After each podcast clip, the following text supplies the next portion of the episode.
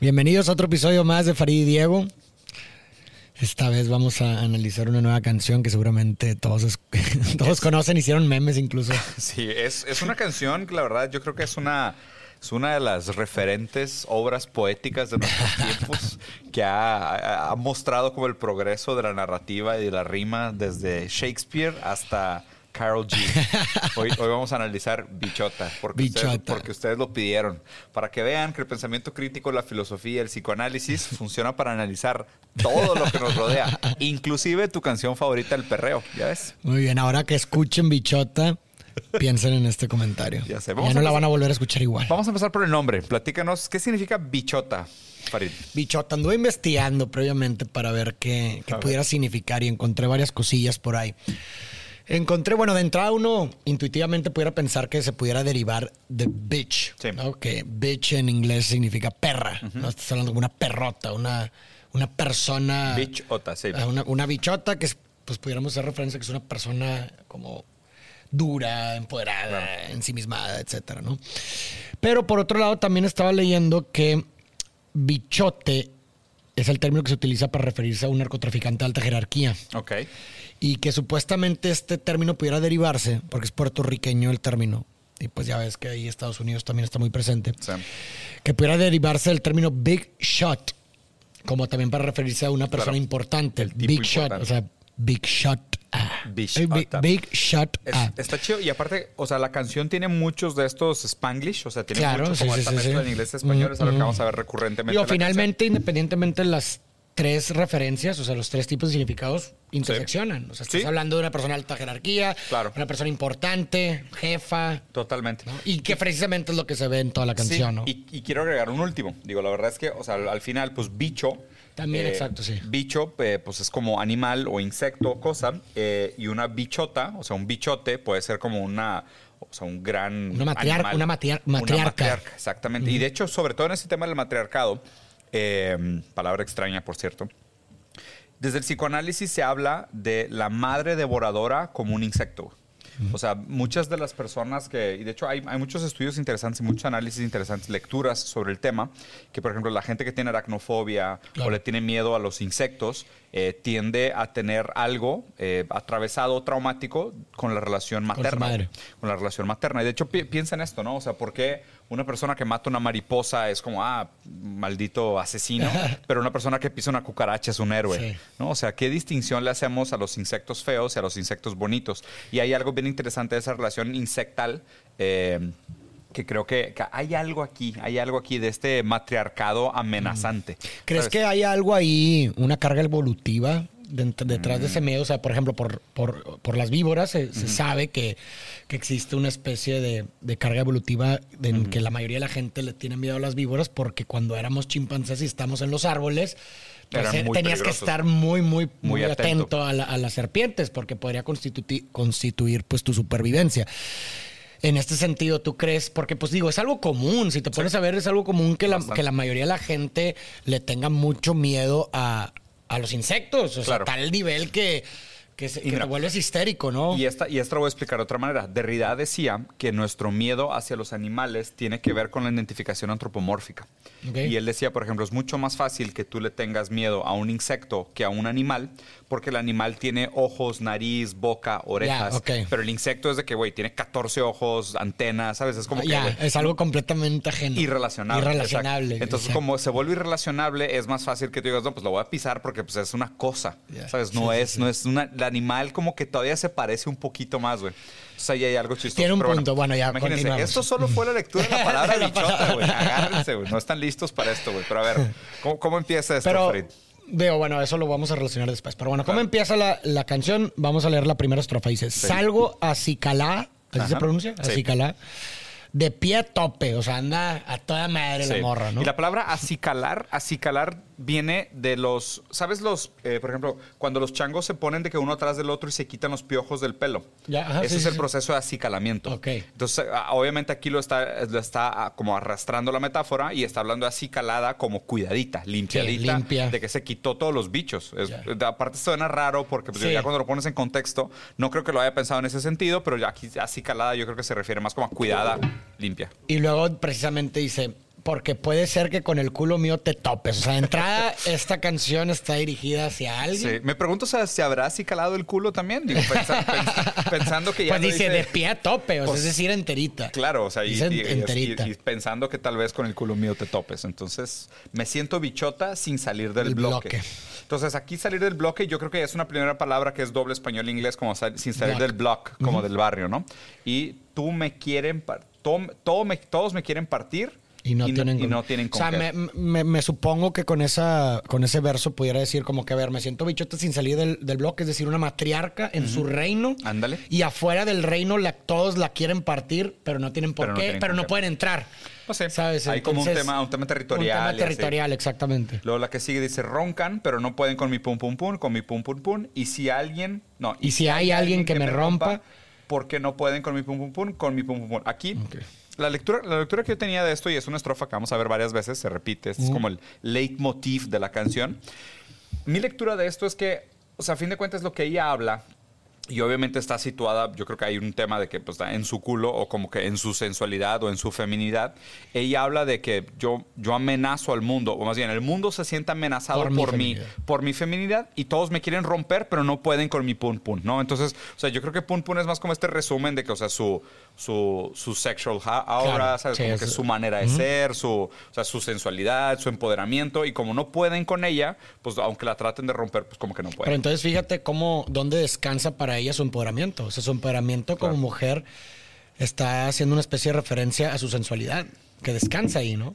Pues sí, digo, y, y, y a ver, O sea, hablando de que porque puede ser con el. O sea, acuérdate la primera estrofa. Porque puede ser que con el culo mío te topes. Claro. O sea, aguas porque si te topas con mi culo vales madre. Sí, claro, no vas a poder, te voy a O sea, romper como yo. si mi arma más destructiva contra Sí, ti, contra la que no puedes, es mi culo. Claro. Y que, pues bueno, sabemos que, que la nalga está asociada, pues, con una zona Erógena. erógena para, para los demás. Entonces, pues, supongo que también no hay relación en donde el pum pum es un sonido, una resonancia también de la nalga, güey. ¿Sabes? Y Como qué, el y qué pum, inter- pum. y qué interesante, porque o sea, las, las etapas eh, sexuales de Freud, el- La primera es el anal. pues la anal tiene que ver con el control.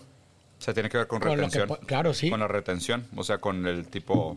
O sea, las personas anales o las personas que son obsesivas, controladoras, este, pues está este vínculo con la etapa anal. La etapa anal del niño es cuando que el niño decide cuándo hacer popó. Claro. O sea, o sea, se aguanta y es su primera como etapa de control, decir, no, todavía no quiero ir al baño. Entonces, pues digo, lo anal está muy vinculado con, la, con el tema de control y aquí, a lo mejor aquí también hay un, hay un vínculo que es.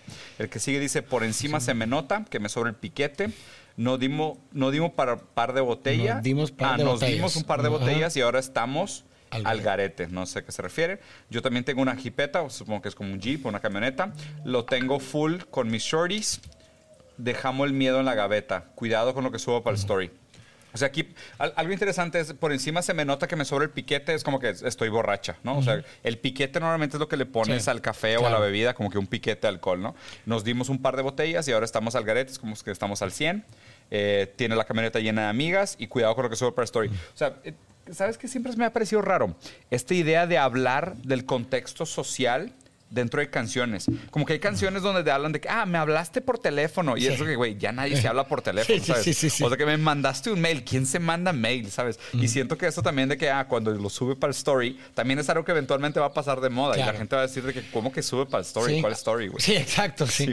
Oye, a mí me parece en esta estrofa de A ver. entrada que es como que un statement que ella está haciendo hacia como que cosas consideradas de poderío, por ejemplo, que hacen los hombres. O sea, por ejemplo, hay una canción que fue muy famosa de la Yepeta, que era Sí. dando vuelta en la Yepeta. Sí, claro, claro, claro, claro. Entonces dice, yo también tengo una Yepeta. Ah, como, sí, oye, claro. a ver, si esa canción fue súper cool. Sí, claro, no es algo de hombres. Y la Yepeta está visto como a lo mejor un símbolo de estatus claro. para ellos, pues como, oye, yo también, güey, yo también tengo una Yepeta.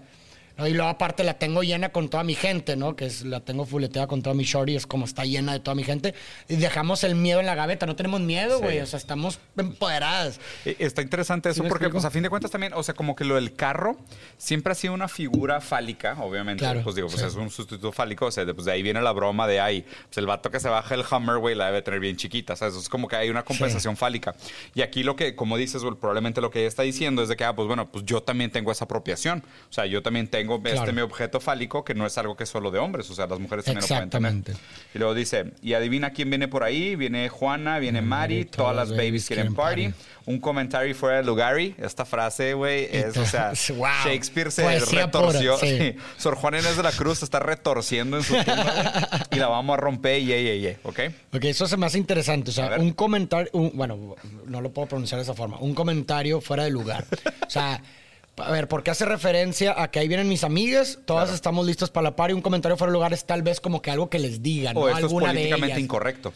O sea, es, todo este empoderamiento femenino, todas estas mujeres seguras de sí misma, como que re- reivindicadas con su propia sexualidad, con sus propios objetos fálicos, con sus propias posturas de poder, es un comentario fuera de lugar. Porque pues, es como la antítesis a lo que se normalmente se pensaría cuál es el lugar de la mujer. Ah, ya, sí te sigo, pero siento que no lo dice de esa forma. O sea, siento que lo está diciendo como si alguien nos dice algo, te vamos a romper. Porque dice un Ah, comentario fuera de lugar, lugar y te vamos a romper. Ah, ok, O sea, súper Pero, pero, Sí, pero sí, sí, sí. tiene que ver con lo que hizo. O sea, siento que están tan empoderadas y están juntas, así vienen todas sus amigas, que si alguien se atreve a decirles algo, echarles rompen. algo, las rompen. a la Claro. chica.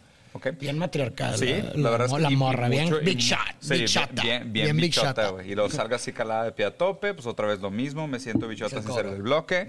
Y luego roncan, pero no pueden con su pum pum pum. Y si alguien que la rompa, pues no pueden con su pum pum No pum. puede, nadie puede con su pum pum. ¿Qué, qué onda con su pum pum pum? ¿Y qué necesidad de Y luego ya, repetirlo luego ya dice perreando duro, les gusta mi culo. O sea, te, te das cuenta cómo todo gira en torno del culo para Sí, ella. la verdad o sea, y realmente pum, su, pum, su pum, herramienta o pudieras- su sí. arma para ella más, que, que el más la empodera o Sí. su arma es, Es su el- culo. Y se ve en el video también. Yo nunca había visto el video y el video como que gira mucho alrededor de eso también. Pues digo, estamos moviendo un momento histórico donde hay un enfoque muy grande en los traseros, lo cual I don't mind, está bien. Y de hecho, ¿sabes algo raro, güey? En Brasil, otra manera de decir nalga o pompa es decir boom boom. O sea, B-U-M, B-U-M, como boom Ya. boom. Y se me Casi hace pum, pum. casi siempre que escucho pum pum, yo estoy pensando en boom boom. Porque digo, en Brasil hay miles de canciones, sobre todo las de funk, que están muy enfocadas en el boom boom. O sea, Sí, claro. eran- y obviamente pues también tiene que ver porque son, o sea, son dos nádegas, entonces como que pues boom Sí. boom. O sea, hay algo ahí que lo verbal también pues como que refleja el, el movimiento de las caderas y demás, ¿no? Y luego Y luego abajo dice, no, creo que No, hace no- tiempo te estoy esperando, no Ah, sé sí. tú, pero yo aquí pensando no hace nada para, para, para lo que está roncando. O sea, como que hay alguien a quien le está dirigiendo esta canción. No sé si es una, un En individuo per se final, o sí. es un o es ah, realmente a, a muchas personas. Fíjate que en esta parte final sí se me hace que está hablando con alguien porque sí ya empieza a hablar mucho como de tú, tú, tú. O sea, ya, ya hay como una cosa directa, ¿no? Porque, Sí. o sea, en este primero dice de que hace tiempo que te estoy pensando. Al principio dijo que se lo iba a topar, o sea, por eso se había así calado el culo. Y luego dijo, yo te estoy aquí pensando y tú no haces nada. O sea, como que ella está esperando como la iniciativa de él, ¿no? Y dice, tú eres... Para, para darme like eres muy veloz. Exacto, pero se rumora aquí que eres precoz, o sea, es de que eres tan rápido para los likes como para terminar el orgasmo durante el coito, pero se rumora que eres precoz, por más que me tiren, no cojo lucha, la que, la que me fronteó de aquí no se escucha. escucha. I have no idea what she's talking about. ¿Qué crees Yo que creo, opine, bueno, de entrada ahí se me hace bien curioso que como que, pues bueno, definitivamente le está hablando ahí a alguna ¿A persona. Sí. A un hombre, por lo menos, ¿no? ajá. Y, y como que de cierta forma le tiene un coraje o algo así, porque puede ser que a lo mejor él no, No cumple con las expectativas de ella, o no toma la iniciativa que ella espera. no toma la iniciativa o no le corresponde simplemente. Sí. Y como que de cierta forma quiere imponerse como esta y qué extraño, ¿no? persona poderosa que, oye, yo, te, yo me impongo. Y qué raro que ella todo el tiempo se esté posicionando como esta mujer empoderada, autónoma, que se apropia de los símbolos tradicionalmente masculinos, que trae todo el pum pum pum y no la puede romper, pero espera que él tome la Ajá, iniciativa. Es exacto. como que, ah, No, pues y aparte está bien curioso porque también lo puedes hacer una referencia en la que ella es la líder de todas. Oye, como Claro. que ella es la más chingona Claro, de toda su clica. de su bandita. Como también, de cierta forma, si todo esto gira en torno a un mensaje hacia esta persona, puede ser como: no hay nadie, yo soy la más chingona, güey. claro. ¿Sí me explico? O sea, yo soy aquí la líder, yo soy la más perra, yo soy la empoderada, na- nadie puede conmigo, todas Hmm. me siguen, yo lidereo a todas, entonces no- como que de cierta forma me estoy vendiendo de no vas a encontrar a alguien como yo. Y por eso también puede ser tan frontal ella como cuando diciendo aquí, eh, eh, ¿dónde dijo la parte? Aquí. Eh, tú pa, eh, pensando les gusta mi culo, hace tiempo te estoy esperando, no sé tú, pero yo aquí pensando no haces nada para lo que estás roncando. Tú para darme like en el Insta eres veloz, pero se rumora por ahí es precoz. Por Por más que me tire, no cojo lucha. La que me afrontó de aquí no se escucha. Ahí a lo O mejor... sea, en- por más que me tire, no cojo lucha, es de que no me gancho. no me gancho, Sí. pero digo, vaya. en la Pues que- digo, hay una canción entera que te da la canción contra, entera. sí. Digo, la que me fronteó de aquí no se escucha. A lo mejor puede ser como que alguien que, que Alguien la que se- enfrentó no sé, ya, ya, ya, no, no, habla. Ya O sea, no como habla. que ya desapareció, ya la desapareció la Big Shot. Y luego para terminar dice, sigo así calada de pie a tope, salgo así calada de pie a tope porque puede ser que con, con el culo mío te topes, me siento bichota sin ser el bloque, todo me quieren partir y no tienen con qué, roncan pero no pueden con mi pum pum pum y hay algo que me rompa, pum pum pum, roncan y luego tra tra, papi papi o, Uh, o the papi, drums. papi. Papi, o sea, al final regresó con el papi papi. Digo, está, está bien, o sea, es, lo que se me hace raro de todo esto es, a ver, o sea, qué extraño, ¿no? El- Sabes que el- hay, hay una frase de Lacan bien interesante que dice, toda histérica quiere un amo sobre el cual Ajá, reinar. sí, sí, sí. ¿No? Y esta frase del, del- de un gran Digo, pensadorcito Ella francés. se ve una completa histérica, güey. Sí, totalmente. O sea, justo, justo por ahí va mi pensamiento, ¿no? Como que ella tiene este pensamiento histérica y lo que la histérica quiere es un amo sobre el cual reinar. O sea, ella quiere un hombre poderoso. Entonces, pues ella de todas formas está toda la canción levantando la barra, como diciendo de que, güey, o sea, nadie puede conmigo. Claro. Y obviamente para que alguien pueda con ella tiene que ser, pues, alguien muy cañón. Y ella quiere reinar sobre él. O sea, ella quiere a alguien que sea que se perciba como una persona de mucho poder para que ella pueda imponerse sobre él, ¿no? Y, y, pues obviamente también esto habla mucho de esta idea de que cuando tú te impones sobre alguien, pues es tu manera de medir tu propio valor. Claro, como diciendo, completamente. pues, si yo, yo me puedo imponer sobre ti, pues yo soy más poderoso que tú. Yo creo que esta canción como que lo que habla mucho es primero de todo este tema de, y a ver, y si es un movimiento histórico interesante, de que pues hoy estamos viviendo un momento muy, muy bueno y muy importante del empoderamiento femenino, de la reivindicación de la mujer con su propia sexualidad, del hecho de que la mujer se pueda sentir guapa, deseada, sexy, dueña de su propio deseo, ¿sabes? De, de- de poder tener una iniciativa con deseo. Lo único que sí me parece ligeramente contradictorio, o bueno, raro, ¿no? Porque pues digo, no, no, a lo mejor una cosa no, no necesariamente No son opone a la otra. excluyentes. No son excluyentes, pero qué raro que ella todo el tiempo esté hablando de este empoderamiento, pero aún así espera que él tome la iniciativa. Claro. Entonces la iniciativa no está vinculada al empoderamiento. O sea, tú puedes ser una Bajo mujer esta bajo esta lógica. Tú puedes ser una bichota sumamente empoderada y aún así no tienes que dar el primer paso. El primer paso lo tiene que dar él. Digo, Eso sí es interesante. Y yo también ahorita que estaba leyendo también Sí. como el nombre de la bichota y luego dice, me siento bichota sin salir del bloque. O sea, ahorita que mencionábamos esta idea de que la mayoría de la gente como que le tiene repulsión un poco a las bichotas, a, las- a los insectos A los y que tratas de matarlo luego, Sí. luego, o sea, no lo puedes dejar vivo. Como que creo que también se refiere a eso. O sea, me siento bichota sin salir del bloque. Es decir, me siento como ese insecto adentro que todos la quieren atacar porque dice, todos me quieren partir. Claro. Y no tienen por qué. O sea, yo creo que a eso se refiere con est- que Sí. estar dentro del bloque. Y- como un insecto que todo mundo quiere matar. Imagínate, Claro. ponte la posición del insecto que todo mundo te quiere matar. Pero a diferencia de todos los insectos que sí matan, o la gran mayoría en las A casas, no pueden. a ella no pueden. Pues digo, por algo, no por algo pueden. dicen que los únicos, una de las pocas especies que sobrevivieron a un holocausto nuclear son las cucarachas. Qué Son loco. sumamente resistentes. A ver, para cerrar, Farid, ¿qué, qué pensarías si te dedican a esta ¿Qué canción? pensaría que.?